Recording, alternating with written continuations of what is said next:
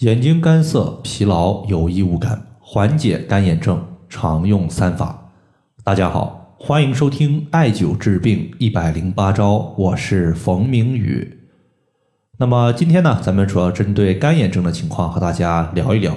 首先呢，咱们看一位朋友他在群里面的留言。这位朋友他说：“冯明宇老师，由于工作原因，我需要经常对着大屏幕。”并且熬夜也是家常便饭。我感觉自己眼睛干涩、疲劳感特别强，已经有三年多的时间了。在半年前也因为眼睛问题做过检查，当时结果显示是干眼症。我记得当时医生呢大概开了两三种滴眼液，其中呢好像有一个叫做玻璃酸钠滴眼液，但是用了之后效果一直不是特别的明显，也没有去根儿。请问老师？对于干眼症有没有好的调节方法呢？干眼症问题的出现，它在中国整体的发病率还是蛮高的，基本上十个人里面大概就有两个人有不同程度的眼睛干涩不舒服的问题。这种情况的出现呢，它和长时间的看电脑、看手机是有关系的。毕竟呢，电子产品它对于眼睛的刺激是很大的，所以呢，我建议大家一定要严格的控制我们看手机的时间。建议呢，我们每看四十分钟或者是一个小时，可以抽出三分钟的时间远眺一下。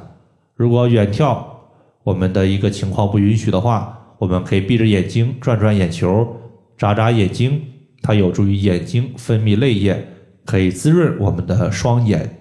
同时呢，干眼症它也应该多吃一些富含维生素 A 的食物，比如说各类的蔬菜、水果，尤其是像胡萝卜。动物肝脏，它都是很好的一个养眼的食品。那么下面的话，咱们就针对如何缓解干眼症，咱们说三个点。第一点呢，就是保证充足的睡眠。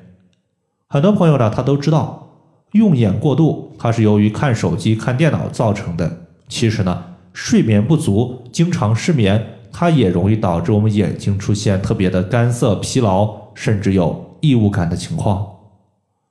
从经络的循行角度来看呢，晚上的十一点到次日的三点，它是我们肝胆经络循行当值的时间段。如果这段时间你没有进入深层次的睡眠，那么人体的肝血就无法有效的回流回肝脏。中医经常说，肝主藏血，肝血受损，气血循环受到阻碍，那么人体的眼睛呢就没有充足的气血滋养，久而久之就容易导致干眼症问题的出现。所以说，想要有一个好的眼睛，那么你必须要保证充足的睡眠，并且呢，尽量避免熬夜。第二个情况呢，咱们说的就是调补肝肾。在上面呢，我们也说了，肝血不足，它容易导致眼睛干眼症的出现。同时呢，中医经常说肝肾同源，也就是肝五行属木，肾五行属水，肾水生肝木。那么肾水它就是肝木的母亲，肝血想要充足，就必须保证肾精的充盈。因为呢，中医还有一个理论叫做精血同源，肾精它可以转化为肝血，而血液充盈的情况下，也可以转化为肾精储藏在肾。所以肝肾经常是同时滋补，同时调养。在这里呢，推荐一个粥品，叫做枸杞粥。我们取枸杞子、桑葚、山药、红枣各五克，大米适量，直接呢加水熬粥就可以了。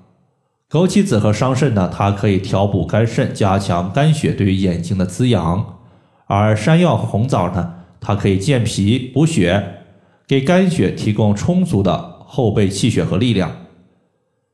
那么。上述的一个方法呢，我们在早上或者是晚上呢，可以各服用一次，需要呢养成习惯，长期坚持。最后一个情况呢，就是经络穴位。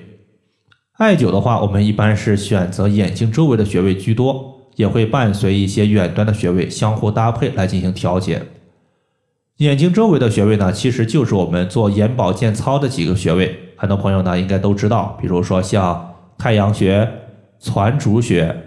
球后穴、童子髎穴，我们如果是手持艾灸的话，可以艾灸局部十到二十分钟。用艾灸器具的话也可以，基本上就是一根艾柱的时长对应我们的一个眼部周围的穴位。那么因为艾灸呢，它是促进我们眼部周围的气血循环，我建议大家呢在艾灸完成后，可以适当的再滴一滴人工的泪液，避免眼睛的干涩，同时呢可以进一步的锁住我们眼睛的水分。远端穴位的话，我个人比较常用的有两个，一个叫做合谷穴，另外一个呢叫做三阴交穴。